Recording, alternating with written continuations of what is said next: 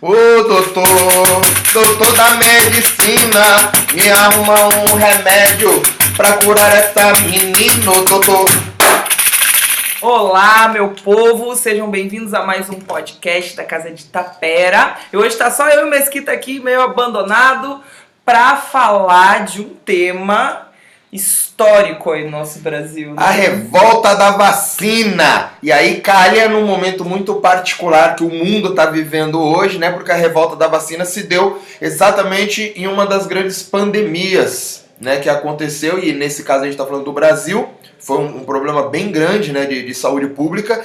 E agora a gente está passando por algo parecido, né? Com relação à vacina. Aí tem gente que toma vacina, não toma vacina, vira jacaré, vira peixinho, vira sereia. E aí é importante entender isso. E você, ô, ô Vanessa, você já tomou vacina, foi? Ah, já tomei muita vacina, mas a que eu mais quero não chegou ainda, né? Que é do coronavírus. Ainda ah, não então chegou. você quer tomar a vacina do Muito, coronavírus. Quero muito. E a gente percebe ao longo dessa história, vocês vão poder observar hoje, que tem muitos pontos aí que se assemelham mesmo entre uma pandemia e outra, né? Inclusive a evolução da ciência. Você sabe que tem gente aí que não quer tomar vacina, você tá sabendo Os disso? hein? jacarezinhos que vai Não, não sei quem é jacaré. essa pessoa, mas você sabia que tem gente que tá defendendo mesmo não tomar vacina? Sim, de verdade sim, mesmo? Sim, sim. Então, isso se aconteceu na revolta da vacina. As pessoas fizeram uma revolta contra a vacina. Gente, uma manifestação pra não tomar. Nós aqui implorando uma vacina. Exatamente. Agora eu quero entender esse processo aí. A pergunta é, ô Vanessa, por que, que as pessoas não queriam tomar vacina se a vacina ia salvar as pessoas? Mas já posso contar então? Pode contar, vamos lá. Bom, tinha vários motivos aí, né, para não quererem tomar a vacina. A doença que tá, estava em pandemia na época era a varíola, que é uma doença bem complicada. Você já viu alguém com varíola? Eu já vi uma pessoa com varíola. Ah, eu já vi foto, ele é bem terrível, né? E ela era transmitida pelas gotículas de ar, pela saliva também, né? Pelo toque, por encostar. Então ela era altamente transmissível. Eu falo era porque a princípio ela foi erradicada, né? Então a gente sabe que algumas doenças são erradicadas, mas ainda estão por aí, porém diz que a varíola foi erradicada. E ela era muito transmissível, muito fácil, né, de a transmissão. Então, essa pandemia aí acontecendo, o nosso governo da época, você vai falar quem era o nosso governo da época? Eu não sei como é que eu vou falar que era, se eu não sei. Bom, vamos lá, vamos entender. Quando foi que esse processo aconteceu, então? Quando foi essa revolta A da vacina? revolta, a revolta foi em novembro de 1904. 1904. Então, só pra gente deixar explícito aí pra galera, não deixar claro, né? Porque claro não, não é legal. Não. Então a gente deixa explícito pra galera o que, que acontecia no cenário do, do Brasil na época. Acontecia que a gente tinha o governo ali da República, correto? A gente tinha uma monarquia, que era ali o final do Dom Pedro II, com a Princesa Isabel, com o dessa monarquia caiu, correto? Se eu não me engano, em 89, talvez. 1889 caiu e foi tomada, né, pela República. E aí quem colocou a República do regime republicano foi Marechal Deodoro. Correto? Sim. Tá me acompanhando Se aí? você tá dizendo, tá correto. Não, eu tô perguntando, né? Porque eu, não tava lá, né? Então é difícil, que falou. é difícil afirmar desse jeito assim que eu não tava lá, mas ele foi o primeiro, né, a, a assumir o cargo ali. Então você vê que era um processo que estava acontecendo em um Brasil muito novo Sim. um regime político muito novo. E o que acontecia é que você teve uma grande chegada de, nesse caso agora, ex-escravizados nas grandes cidades. Isso superlotou as grandes cidades. E a gente até falou em um podcast aí, mesmo já sendo mais novo isso daí, já tendo saneamento básico, a higiene ainda não era das melhores. Por quê? Qual que é a grande questão? Nas grandes cidades, principalmente Salvador, Rio de Janeiro, Recife, São Paulo, você tinha ah, os nobres, correto? No primeiro momento. Então você tinha aqueles palacetes, aquelas mansões, aqueles palácios grandes. E quando esse regime caiu, esses nobres foram caindo, aqueles casarões ficaram ali, abandonados. Eles Sim. estavam lá, e aí as pessoas começaram a ocupar esses casarões e colocar uma galera para morar nesses casarões onde antes morava uma família, começaram a morar 20, 30 famílias. Tipo uma ocupação, assim. não é tipo uma ocupação. Isso aí É talvez um- tenha sido o, o início da ideia das ocupações. Mas nem sempre era uma ocupação de invasão. Tinha gente que tinha arrendado, tinha cara que tinha herdado aquilo, tinha gente que estava falido, só sobrou a casa, os caras davam jeito de fazer um dinheiro com aquilo, cobram um dinheiro mais barato. E aí foi o começo, digamos assim, das pensões, né? Como, como moradia. Então esse processo é legal de entender que aconteceu em todos os lugares. Eu estou dizendo isso porque é, é fundamental para entender a coisa da varíola, como ela funcionou. Porque a varíola se alastrou demais nas grandes cidades, não que não tenha sido nos outros. Porque a grande parte da população pobre morava, que é igual o coronavírus hoje, morava muita gente dentro de uma casa pequena. Você não tinha como não ter contágio. E aí esses foram os chamados cortiços, né? O que que é um cortiço? São esses palacetes antigos, mal, mal, mal cuidados. Então você tem é, é, umidade, você tem infiltração de um monte de coisa, você tem rato, barata. no- no- o sistema era outro, na verdade, Sim. né? E as pessoas vivem em condições de higiene precárias. Essa é a questão. E morava um monte de gente junto. Quando você tem uma doença e bate num, num, num cortiço, digamos assim, inclusive tem um livro bem famoso né, da literatura brasileira que é o Cortiço, É. que tra- retrata exatamente essa realidade porque se dá exatamente nesse mesmo período. E Como a maioria dos livros da nossa literatura, né? sim. Então o que acontece é, quando alguém pega isso, não é que a minha família vai pegar. Porque eu moro num quartinho pequeno desse palacete aí, com seis pessoas que são da minha família. Só que a gente tá, divide o mesmo banheiro com outras cinco, seis famílias. Meu Deus. Sete famílias, depende do tamanho. Então quando uma pessoa na- no casarão de 30 pega, as outras 20, 30 vão pegar também. E isso naturalmente foi se alastrando de casarão em casarão, e como é- o contágio era muito grande, muito alto, isso foi passando muito rápido. Por isso que as grandes cidades. Isso é tão sério que até o próprio Jorge Amado, no, no livro famosíssimo, não sei se você já ouviu falar. Já ouviu falar num livro que se chama Capitães da Areia? Claro. Tem umas crianças que faz bananeira, né? Pula assim pra cima. Então, retrata exatamente essa época do surto de varíola, Sim. que era também conhecido como bexiga. Correto? Você quer É. falar um pouquinho sobre É, então, era conhecido como bexiga por causa das feridas, né? Elas enchiam ali de pus. Então a pessoa ficava 12 dias em período de incubação, que a gente chama, né? Então ela pega essa Chama doença. quarentena isso aí, Vanessa. Você tem que ficar isolado. É, não, os 12 dias é antes de manifestar.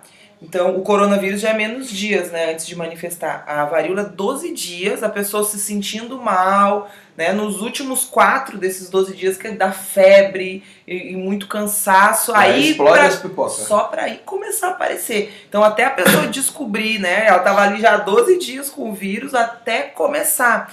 E aí, quando começa, sai essas feridinhas na pele ali mesmo, as bolhas, né? E essa. E, e vai formando pus ali dentro, né? Bem Nossa. complicado. aham. Vai tomando o corpo da pessoa. Inclusive pode, pode causar, causar cegueira. Porque quando coçava e ao- passava a mão no Nossa olho, Senhora. infeccionava toda a, a membrana aqui do olho e causava cegueira em muitas pessoas também. Sabe o que isso quer dizer? Lave as mãos, passe álcool em gel. É, E aí isso. entra a brincadeira da grande piada, que é uma piada, mas isso aconteceu agora no regime do coronavírus. Teve um desses ministros aí que são incríveis no Brasil, todos eles. e aí alguém perguntou pra ele, né? Falou, pô, porque tem uma população pobre aí que não tem água encanada em casa. Como é que essa galera vai lavar lavar a mão? Né? E aí ele ficou meio que sem resposta, porque eu acho que ele nem sabia que tinha uma galera aí que não tem água em casa. E ele ficou meio que pensando, isso é, tem no YouTube isso. Ele ficou em silêncio, assim, meio que pensando, aí ele falou, bah, usa álcool em gel. Eu falei, sim, porque o cara não tem água ele mas não álcool em gel ele vai água, certeza cara. que álcool gel vai ter em casa, Meu né? Deus do céu. É, e essa, essa questão aí dessa similaridade, inclusive do contágio, né? Porque pelas gotículas de ar, naquela época não se usava máscara, né? Mas se tivesse condições, seria uma das maneiras de evitar aí, porque o contágio é muito parecido com o corona. Só que, só que tinha essa peculiaridade, vamos dizer E assim, hoje a né? gente tem- encher E hoje a pele. gente tem uma informação maior. Você vê que muita coisa, parece que não, mas muita coisa é evitada com o processo de lavar as mãos. Então hoje a gente tem uma conscientização, você vê que o tempo todo tá, tá chato esse negócio. Passa álcool em gel na mão, vai depois álcool, lava a mão. Isso é uma conscientização de massa.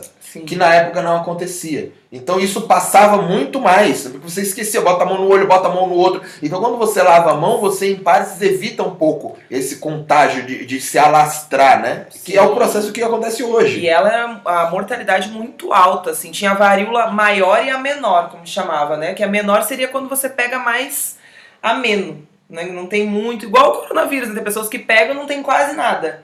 E aí na varíola maior, que é que dava mais sintomas, era 30% de mortalidade. Por isso que Total, morreram, chuta o número aí. Ah, não sei quantos. 4 milhões de pessoas. Aonde? Aproximadamente, mais ou menos, fazendo a conta aí, né? Não- É, o, o- isso foi um surto no, no mundial, Mundial. não é porque ele Ah. estava mais forte no Brasil, mas é- esses surtos eles vêm rodando, sim, né? sim. De diversas maneiras. Caramba, 4 milhões. É, É bastante Gente. coisa. Sim, sim, muita gente. E aí também era uma doença que não tinha remédio.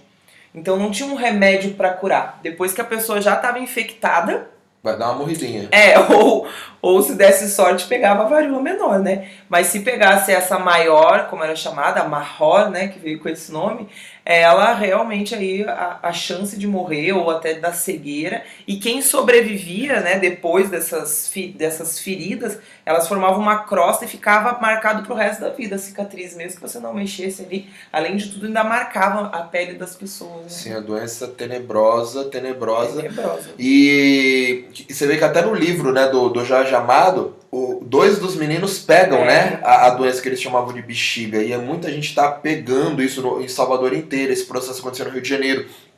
O filme O Cortiço fala. Enfim, o filme, o livro, né? Ele passa de diversas maneiras. E o que acontece? Como você falou, não tinha remédio. E aí os caras inventaram, na época, a vacina. Porque até então não existia né, a vacina. Sim.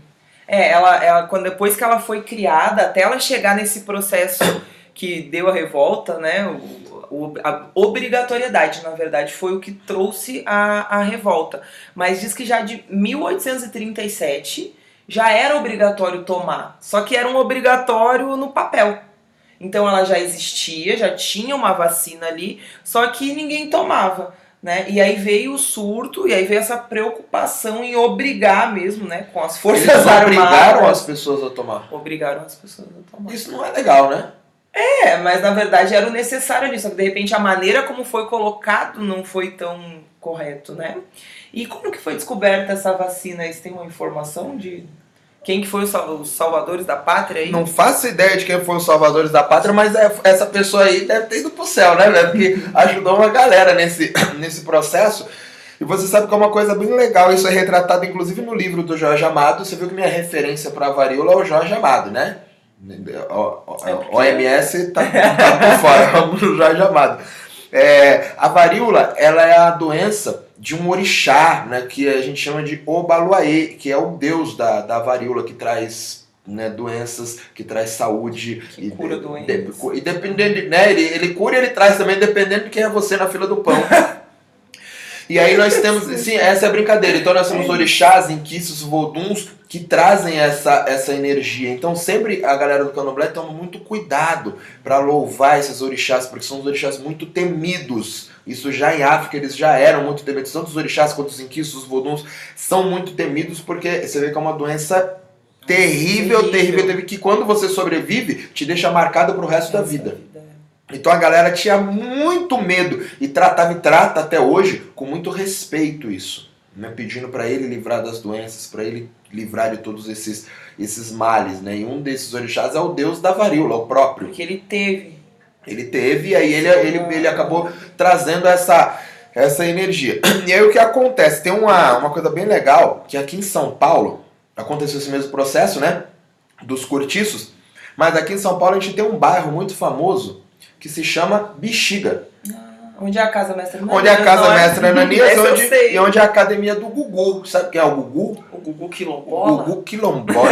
O Gugu Quilombola. O Gugu Quilombola é famosinho do Instagram. E aí a academia do famosinho é lá, também na Bela. Vista, que é a Bela Vista, né? O Bexiga é o bairro da Bela Vista. E aí tem até uma música que diz, né? Que eu acho que é, é o samba, que vai, vai, deve ser a vai, vai, porque vai, vai ali também, É né? ali. Então, quem nunca viu o samba amanhecer, vai no Bexiga pra ver, vai no Bexiga pra ver. E o bairro chama Bexiga exatamente pelo, pela quantidade de cortiços de palacetes abandonados no lugar, que há muito tempo atrás era uma região nobre. Quando isso mudou, você acabou tendo um monte de cortiço, porque ninguém conseguia manter esses palacetes, eles foram ficando em estados péssimos, e aí as pessoas foram invadindo, foram morando, pagando mais barato, enfim. O mesmo processo das outras cidades. Só que era tanto, tanto, que você pega os relatos da época que, que tinha isso, nos jornais, inclusive, eu, eu dei uma olhada há muito tempo atrás, quando você chegava lá, diziam que o bairro cheirava mal.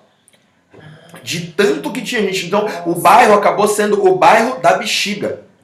Porque era tenebroso demais, era todo mundo. Porque imagina um bairro onde na época só tinha esses cortiços, não tinha mais nada. Então você tinha um cortiço do lado do outro, só precisou pegar a primeira pessoa. Pronto. Dá, dá, dá três, quatro horinhas aí que a gente vai resolver. Levando.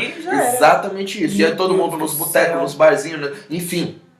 Foi se alastrando e se alastrou no bairro inteiro. Não, imagina nessa época pensar em distanciamento social. Se agora, 2021, todo mundo moderno, YouTube, Instagram, né, tem contato com o mundo todo, pode ver notícias do mundo todo, as pessoas ainda não entenderam muito bem como é que faz para não pegar, né, para se manter ali livre da doença. Imagina nessa época lá, 1900, 1904. Né? Exatamente, aí diziam que o bairro fedia muito. Que causava aí, cheiro, sim, né? E aí, como o poder público não chegava, porque era um bairro pobre, obviamente, abandonado, de negros. É o maior reduto de negros no centro de São ah, Paulo, até hoje. Ai, de negros e nordestinos. Caramba. Não é à toa que a Casa Mestra Ananias está lá. Ah, entendi. E aí o que acontece? Obviamente era um bairro desprezado pelas autoridades. Então, quando as pessoas morriam, ninguém ia buscar. E tem o mesmo processo do coronavírus. Não é que a pessoa morria, você pegava a pessoa para enterrar, você também não podia. Também continuava passando. Claro, não mudou nada. O corpo tem que ficar isolado. Então o que, que eles faziam? Eles amontoavam os corpos até o poder público chegar para buscar. Então você andava pelo Bexiga, por, por, tinha as épocas, né, onde eles iam mutuando, quando estava próximo do, do, poder público chegar, tinha corpos mesmo amontoados em vários lugares pelo bairro todo, nos lugares já onde, a, a sei lá, o carro que passava, passava para recolher. Nossa, então, sabe, sei lá, aquele primeiro corpo que tinha entrado, o cadáver, há quanto tempo não estava lá? E aí o mau cheiro que você tem do, do, do corpo podre, das feridas. Dentro, olha o processo, como que, que ia dar certo um negócio desse. Não, não tem nem Então o bairro da Bela Vista ah, passou a ser conhecido como o bairro do Bexiga por isso. Por causa disso. Por causa Caramba. disso. Não, e é realmente uma doença aí que às vezes hoje, né, por ter sido erradicada, muitas pessoas nem ouvem falar, nem sabem. Né? E assim como o coronavírus agora, fazendo uma alusão, ele foi, né, dizimou aí pessoas, dizimou a população, né? E hoje a gente mal tem contato com isso daí. E dentro dessa história toda, a questão da vacina também hoje, né? Tão falado aí, ah, tomar ou não tomar, tem pessoas que se questionam hoje, né? Se, se vai tomar a vacina ou não. Agora, quando acontece isso e essa vacina realmente tá forte ali, né? A única maneira que tinha era a vacina, não tinha remédio. Você pegou, boa sorte aí. Bom, então o não... negócio era preservar, né? Sim, e depois que já foi, não tem o que fazer, você não já pegou, né? É. Como muitas doenças, como muitas doenças até hoje. É como o coronavírus, Sim, né? eu, não eu não, um remédio. Eu não ia falar, mas eu vou, eu vou dizer, tá? Eu não ia falar porque eu não tenho, eu não tenho data, eu não tenho nome, eu não tenho nada, então não é legal falar quando é solto. Mas tem um, um, um livro é que é fala sobre isso. É legal sim. que diz que, na verdade, quando teve o, os primeiros surtos de varíola, as pessoas começaram a correr atrás, que era uma doença terrível, ninguém entendia, igual hoje. E foram buscando. E aí teve um desses pesquisadores, desses cientistas, que chegou na África, não sei em que lugar da África, que nesse lugar era cultuado o deus da varíola. Eu não sei se era um orixá, se era um inquice, se era um vodum, eu não sei o que era. Uma dessas energias aí que a gente falou ali. Que né? era um deus associado. associado à varíola. E aí o que acontece? Esse cara começou a entender e me parece que nesse lugar onde eles faziam os rituais, as pessoas se curavam da varíola. E quando ele foi tentar entender o que, que acontecia, as pessoas falavam que era o Deus. Né? Falou, não, Deus está curando a gente aí. Aí ele falou, mas como assim está curando? Não, você tem que fazer tal coisa. E aí ele falou, tudo bem, eu entendi que Deus cura, mas vamos lá, eu quero entender como que Deus faz para curar. Cura. E aí ele começou a, a, se adentrar ali no processo. E aí o processo de, de iniciação das pessoas para essa divindade, que não vem ao caso, Não que eu saiba também, mas. Porque ele não quer contar porque não, ele não lembra. Mas, não é, mas é porque o pouco que eu sei também não vem ao caso. Porque Sim. eu não sei o que é o que, e aí você acaba falando besteira depois Sim. e eu dou pano pra povo me encher o saco. Eu não nem me encher o saco. Então, como eu não sei, eu não sei. Só tô dizendo isso. E aí, esse processo de iniciação fez os caras entenderem um processo que foi usado exatamente na descoberta da vacina da varíola. Através da iniciação. Através da iniciação a essa divindade. Os cara, a ciência acabou entendendo. Esse cara voltou para a Europa, foram estudar lá, Estados Unidos, sei lá, e o processo da vacina saiu. Então o processo da vacina acabou vindo de uma dessas terras, de uma divindade dessa. Eu não sei se foi Cavungo, se foi o Baluaê, se foi Omolu, se foi. Enfim, não sei. Mas veio de lá esse processo. E olha que coincidência legal isso. Tinha um brasileiro envolvido nesse processo da fabricação da vacina. E quando a vacina ficou oficialmente pronta, falou: Ó, oh, galera, temos vacina. Tipo agora. Falou: Ó, oh, chegou Coronavac, agora tem. Segunda-feira tá aí, pode passar na farmácia. Esse mesmo processo aconteceu e quando a vacina saiu, foi um dia da semana que era dedicado ao Orixá Baluaê.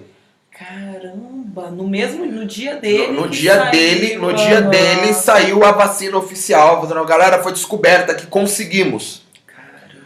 Então você vê que o, o é, aí para quem acredita dentro desse processo, a própria energia do Deus da varíola, qualquer que seja ele, acabou ajudando nesse processo da descoberta. É porque ele é da doença e da cura, né? Exatamente. Então, traz as duas questões. Então você acaba tendo esse processo acontecendo de uma outra maneira e você vê a importância que a África tem sempre e desde sempre negada, desde sempre ninguém fala nada, ninguém, todo mundo finge que não, vamos fingir que tá tudo bem, que ninguém, mas os caras já lidavam com a varíola há quantos mil anos? Porque você tem um deus da varíola. Há quantos milênios os caras já não lidam com aquilo?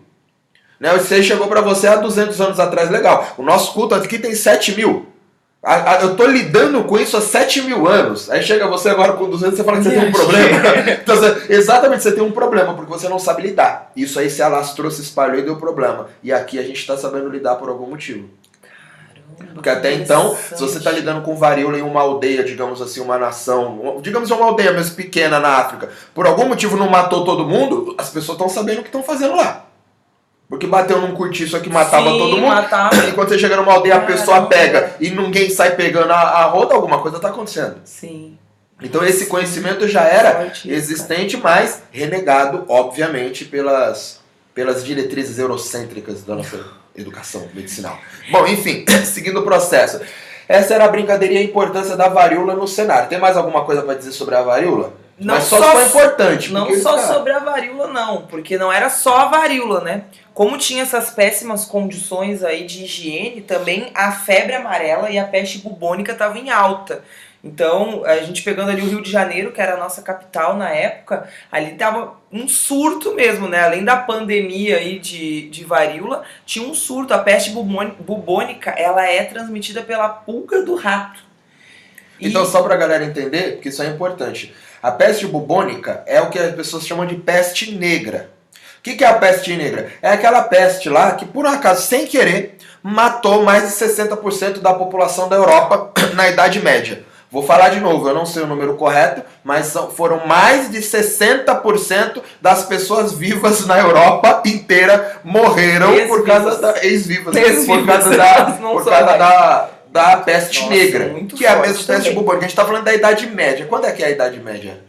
Ah, eu não sei. Eu, Deve certo. ser uns 1000, 1100, né? 1200 no máximo ali. Ah, eu não sei preciso. Antes até. Como é que isso chegou em 1904 no Rio de Janeiro? Essa é a pergunta. Pois é. Porque a peste negra foi também, de alguma é, maneira, tipo, controlada. Cima, né? De repente ela chegou ali.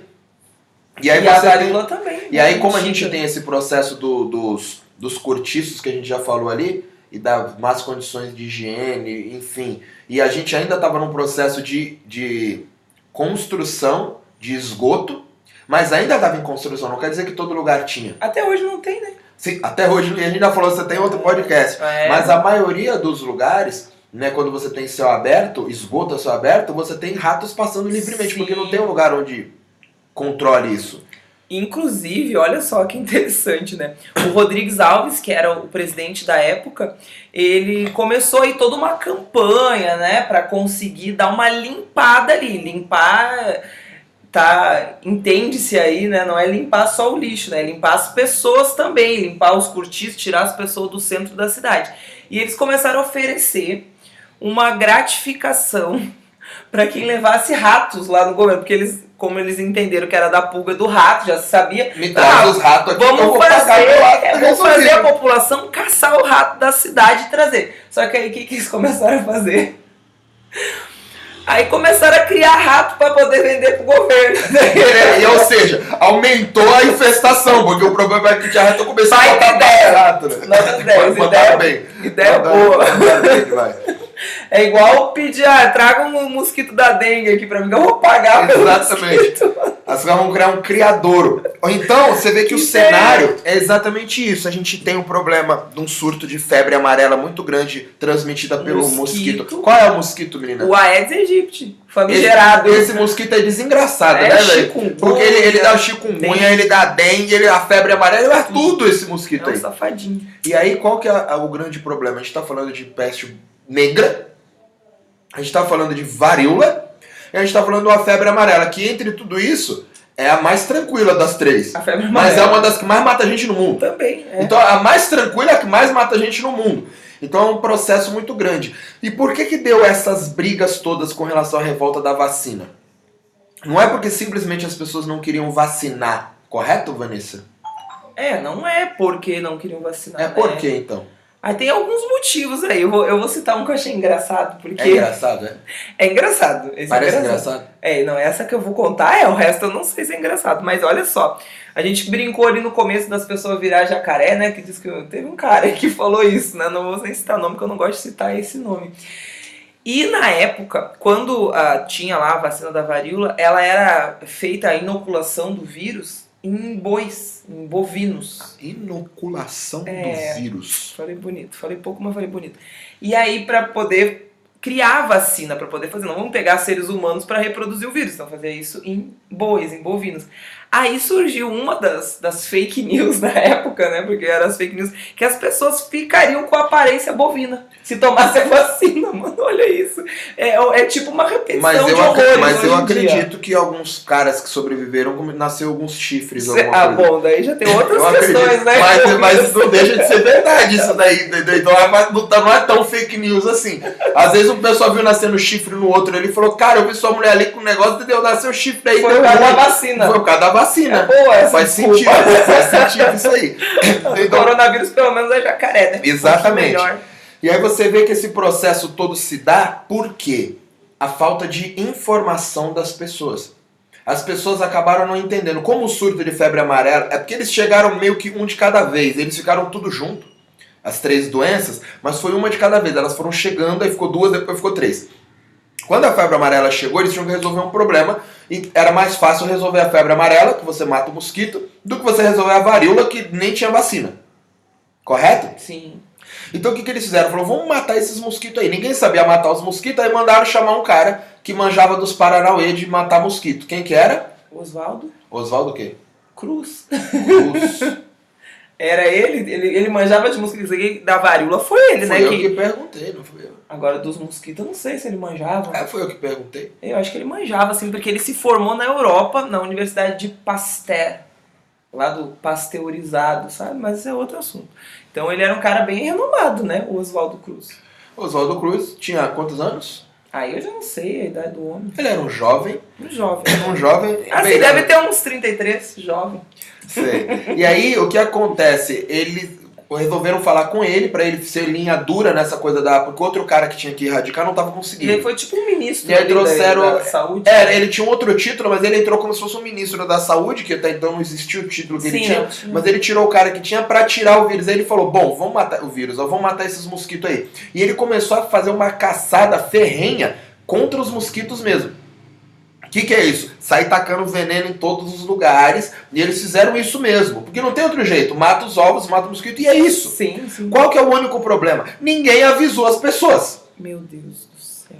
E aí o cara não sabia disso, só que é uma coisa compulsória. Você não pode Não matar o mosquito negar. daqui e não matar na casa do lado, porque vai dar o problema igual. E não tinha como você não aceitar, tipo, Igual hoje, hoje que você vigilância- fala, tem a, ca- a casa, tá, a caixa d'água tá aberta, tem que matar, você tem que ligar pra alguém, os caras têm que vir aqui e falar, você tá com a caixa aberta, tem que entrar a inspeção, olhar. Na época não tinha isso daí. Chegava- Ninguém nem sabia o que tava acontecendo. E aí os caras falaram, não adianta matar, desce matador. Ele falou, eu vou tirar. E aí ele botou a cabeça dele a prêmio. Que ele falou, ó, se eu não erradicar a febre amarela até tal data, vocês podem me fuzilar. Isso foi o que ele falou. Caramba, Então o gente. negócio foi pra valer, pra valer. Mas ele tinha feito as contas, ele sabia o que tava fazendo. O problema Sim. é que é médico, né? Médico é muito bom em matar as coisas, mas é péssimo em falar com as pessoas. Ai, meu Deus, não todo médico, tá, gente? É Alguns. péssimo, né? Em lidar com as pessoas, né? Sim, não era a especialidade dele porque, a verdade, comunicação. porque, na verdade, o dizer. médico tem que ser uma pessoa fria mesmo, calculista, porque ele tem que aprender a lidar com coisas que a gente não conseguiria. É. Dependendo da situação que tiver botar na sua mão, você deixa a pessoa morrer porque você tem dó de fazer algumas coisas. E o médico, ele, ele tem que ser frio, não pode tremer. Oh, meu Deus, eu não vou conseguir, a pessoa vai É, morrer. Você tem, não, eu falei, é comigo mesmo, eu vou conseguir. Você vai cortar o coração da pessoa, vai colar, amarrar as. É complicado isso. Então, os médicos, eles são, um, um, digamos assim, um patamar acima mesmo do, do entendimento, porque os caras têm que conseguir pensar diferente dos outros. Bem Se ele pensar igual eu, é. se ele pensar igual você, todo mundo Ah, morria. morre, gente. Ah. Então, é essa a questão. Então, a gente está falando de um cara da linha de frente de doenças, né? Sim. É um outro processo. Nem todo médico é linha de frente de doença. Tem médico que é, troca uma ideia, que é, tem uma outra especialidade. Sim, depende da especialidade. Só que a gente tá falando de um cara que, pra época, ele era, digamos, um epidemiologista, Aham, correto? sim. E ele começou a fazer isso, só que esqueceram de avisar as pessoas. Aí começaram a entrar na casa das pessoas e começaram a atacar veneno em tudo. Qual que é o único problema? Não levaram informação, a gente estava num regime novo, de um governo republicano. Sim, eles já tinham varrido as pessoas do centro do Rio de Janeiro ali, tiraram todo mundo Sim, e por que eles varreram as pessoas do Rio de Janeiro? do centro Do centro. pra limpar ali, para dizer, porque eles diziam que era a, a população que tava dando rato ali, né, criando Então, rato. na verdade, a cidade, ela ainda era monarquista lá atrás. Era uma cidade pequena, que não comportava. Ela tinha ainda as ruas pequenas, onde não tinha muita movimentação de pessoas. A cidade cresceu e a estrutura física da cidade não acompanhou. A arquitetura da cidade foi Aham. antiga. Ela não acompanhava mais a atual situação. Os próprios navios que chegavam para comércio no Rio de Janeiro não podiam aportar, porque o navio não cabia Sabia, caramba. porque o porto era pequeno. Então eles tinham que descer num navio menor, descer num barco, do barco descer os, pro- descer os materiais do barco para descer até o porto, para desembarcar do barco. Isso gerava mais tempo e mais custo para os comerciantes. Então eles entenderam pelas contas que ficava mais barato refazer o porto do que ficar pagando esse monte de coisa toda vez. Porque são dois trabalhadores a mais cada vez que você Sim, paga, dois tempos a mais, duas diárias a mais, passa por mais gente, mais contrabando, é mais gente me roubando. Então é um monte de processo. Então eles fizeram isso. Para reformar o porto, eles tiveram que construir as ruas maiores Uhum. para poder acompanhar. Então eles saíram quebrando tudo e naturalmente eles quiseram acompanhar a arquitetura das cidades europeias. Sobretudo Paris ali no começo. né? Então eles quiseram fazer a avenida principal. Uhum. E essa avenida principal foi o grande problema, porque ela foi escolheu uma avenida e eles falaram, vamos fazer nessa avenida aí. O que, que a gente faz? Não faz nada, sai derrubando as casas das pessoas aí. E aí eles saíram derrubando as casas, tanto que o negócio era tão sério que diziam que era comum você sair de manhã para trabalhar e quando você voltava sua casa não estava mais lá. Nossa. E aí Imagina você- a revolta das pessoas já, né? Então, com esse governo top. Exatamente, Governo a, a revolta não é da vacina, né?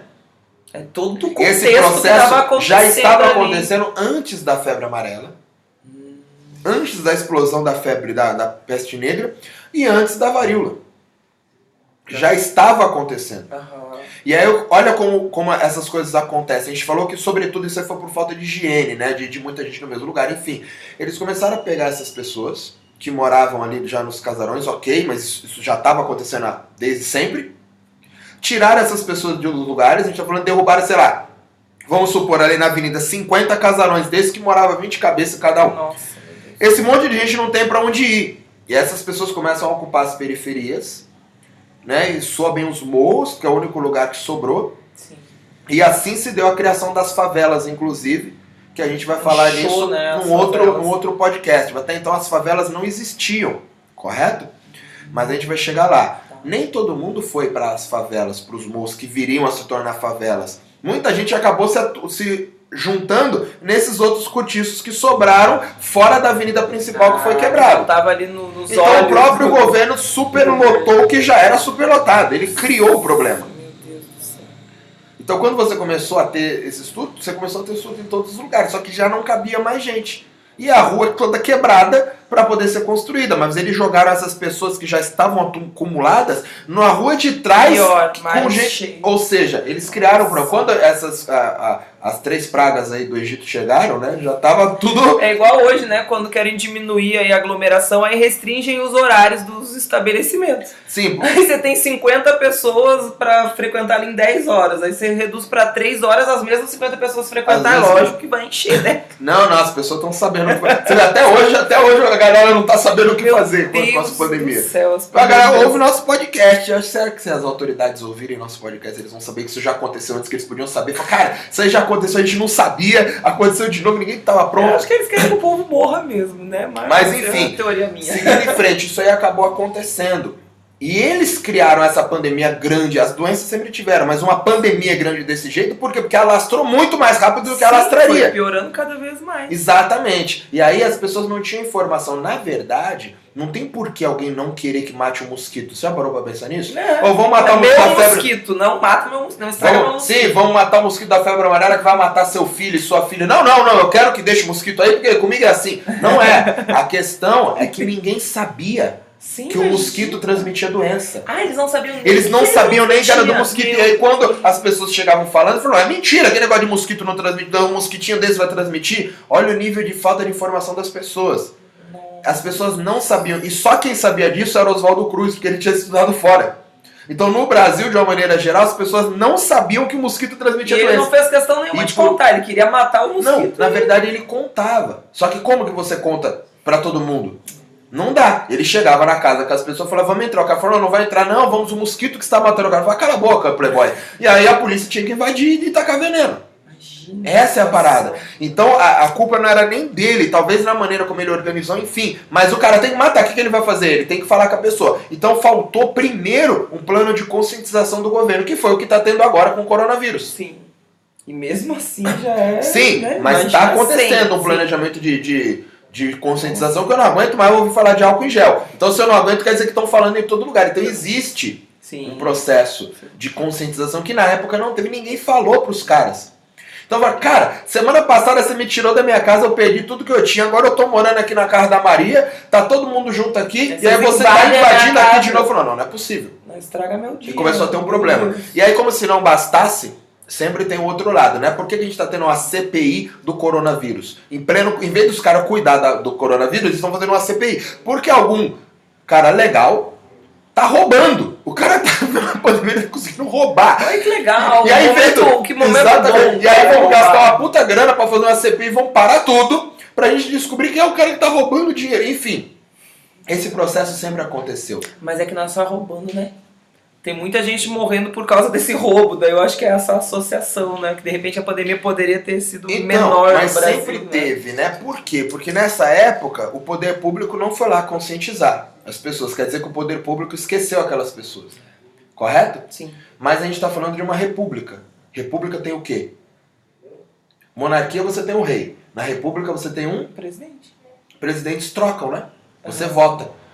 Então o que, que o lado oposto que perdeu a votação entende que aquele, aquela galera está excluída pelo poder, vamos até lá ganhar essa galera. Uhum. Então eu chego até lá fazendo uma propaganda política, falando que esse governo está excluindo vocês, o que de fato está. Esse governo tirou a casa de vocês, o que de fato está. Esse governo não está dando nem comida, alimentação, saúde, nada para vocês, e de fato está. Vai lá, leva a verdade e incha. Você entendeu como é fácil manipular isso? Sim. É essa a questão.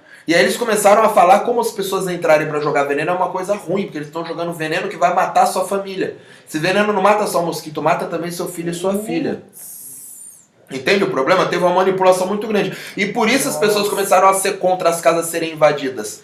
E aí começou a ter um outro Tava problema. tendo esse trabalho, então, contrário. Já tava acontecendo. Nossa. E aí quando veio a coisa da varíola, piorou. Por quê? Porque só funcionava com vacina.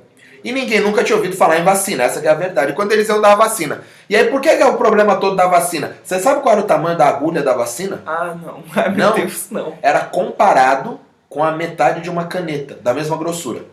Uh, A agulha que era colocada era como se fosse um canudo sendo colocado no seu braço. Uma caneta. Aí o Oswaldinho também não facilitou pra ninguém, né? Meu Deus. Então aquilo ficava um buraco no seu braço, literalmente, mas não tinha outro jeito, não tinha tecnologia na época. Essa é a verdade. Então quem que queria ter uma caneta enfiada no braço? Não, e diz que até pra. ah, era, eles achavam estranho ter que levantar a roupa, né? Porque usavam-se muita roupa nessa Então, época. o problema Ninguém estava todo nas mulheres. As mulheres na época não podiam mostrar o ombro. Só quem mostrava o ombro eram as prostitutas, as mulheres da vida. Sim, então quando os caras. Aí qual que foi que o outro lado do governo, quando começou. do- da, da política, quando começou a fazer a, a- a coisa contrária, a, como chama? A política ali, Propaganda propaganda contrária. contrária, começaram a falar, eles vão, eles vão imacular, como chama? Suas Deflorar. mulheres, deflorar suas mulheres, que eles vão invadir suas casas Nossa, Os caras. eles vão invadir suas casas e vão de- porque era considerado mesmo um assédio. Eles vão ver o ombro das suas mulheres, vão ver o pedaço do peito da sua mulher porque ela tinha que abaixar a blusa e as mulheres só usavam vestido. Não dá pra subir o vestido pra cá, só dava pra descer. Sim. Essa, mas era tudo manga longa. Não tinha a subida, só tinha a descida. Não tinha como vacinar sem ver o ombro um pedaço do peito da mulher. E aí os caras falaram, a minha mulher ninguém vai pôr, mas os caras vão ver sua filha. Na minha filha ninguém põe a mão, vagabundo não põe a mão na minha filha. Essa é a parada. Nossa. Então os caras, pra defender a honra deles, começaram a não deixar. Só que o problema tava vindo com a polícia. Então você tá vindo com a polícia, mas não, os caras mais bravos falar na minha família ninguém põe a mão, começaram a usar arma de fogo. Então quando os caras chegavam pra vacinar, eles eram recebidos, era recebido com tiro. Aí a polícia tinha que atirar de volta. Pra E poder aí, vacinar as pessoas. e aí tiro, porrada e bomba pra todo lado. E isso, claro, começou a se concentrar nas pessoas que tinham menos informação, que tinham menos dinheiro, as pessoas pobres, que coincidentemente, assim, por um acaso eram negras. Então, o que acontece é, você começou a ter um lugar determinado, que era onde essas pessoas estavam montuadas, que eu não sei onde é exatamente, tem, tem um lugar eu que não sei. E eles estavam lá, então a polícia começou a ter problema e alguém se revoltou aí e começou a não deixar chegar lá. E aí que entra a nossa história dentro desse caminho. Como sempre, as capoeiras estão envolvidas. E teve um capoeirista muito famoso que foi o grande nome da, da, da como é do outro lado da, da revolta mesmo, que tem o lado, né, das pessoas revoltadas, da revolta da vacina, que ele se chamava Prata Preta, Ele era dos revoltados que não dos revoltados, vacina ali. revoltados. E ele foi o líder da revolta. O líder, eu digo ali, ó, claro que o líder da revolta foi manipulado pelos estudantes que estavam Sim, dando, mas enfim, sim, sim. ele foi o líder ativo ali que estava à Aham, frente, com, a arma na mão. E o que, que eles fizeram quando a polícia vinha mesmo pra invadir? Porque chegou uma hora os caras começaram a chamar o exército, que a polícia não deu conta. Aí chamaram a Força Nacional. Quando eles chamaram a Força Nacional, falou, rapaziada, deu ruim aqui. O que, que eles fizeram na- nessa mesma avenida central? Que, que, que- não sei como chamava. É, a- Eu acho que era a Avenida Central mesmo, que Uhum. depois virou Avenida Rio Branco, no Rio de Janeiro. Mas eu acho que era a Avenida Central. Ela lembra que ela estava reformando? Eles fizeram o que durante a noite? Quando eles souberam que a Força das Armadas veio, eles juntaram a barricada, juntaram pedra, pau, tudo que era da reforma que estava construindo, os andames que tinha quebrado, tudo, e fizeram uma barricada gigantesca. Porque aí, se precisasse, fazer um paredão de fogo. Meu Deus. Nego armado do outro lado, pau, pedra. Eles já tinham feito isso com a polícia e já tinham expulsado. A polícia do Rio de Janeiro já não deu conta. Falei, e viram que não ia passar mesmo. E aí mandou chamar o exército. E aí o exército vem, aí é outra parada, né? Sabe o que, que os caras fizeram? Pegaram o poste de iluminação da rua, e o poste era diferente do poste de hoje, né? Não é esse poste de concreto, era um poste de metal. Eles derrubaram o poste, deitaram o poste no apoio e deixaram atrás da barricada. De uma forma que quem olhasse de longe entendia que era um canhão. Um canhão. E aí eles falaram, e eles Deus. começaram a soltar fogos, a soltar um monte de coisa. E, foi- e antes do exército quando o exército chegou, tinha ouvido o barulho e viu o canhão, falou: os caras têm um canhão, Canhão. não, chega perto. Então esse processo aconteceu e demorou um tempão para os caras descobrirem que, não era canhão para chegar. E esse prata preta que tava coordenando, inclusive quando teve o embate mesmo, ele foi o primeiro, chegou de voadeira no- nos caras, de bananeira, fazia a bananeira pra trás, dava um mortal, macaquinho um macaquinho dando mortal nos caras, pulando, sabe esse mortal faca, tipo, ah, os caras caíram, ele caiu, tipo Ed do Tekken 3. Mas, é brincadeiras à parte, o Prata Preta foi o cara da revolta da vacina. E ninguém fala dele. Todo mundo fala da revolta da vacina e ninguém fala que e- essa revolta literalmente teve um capoeirista na, na frente.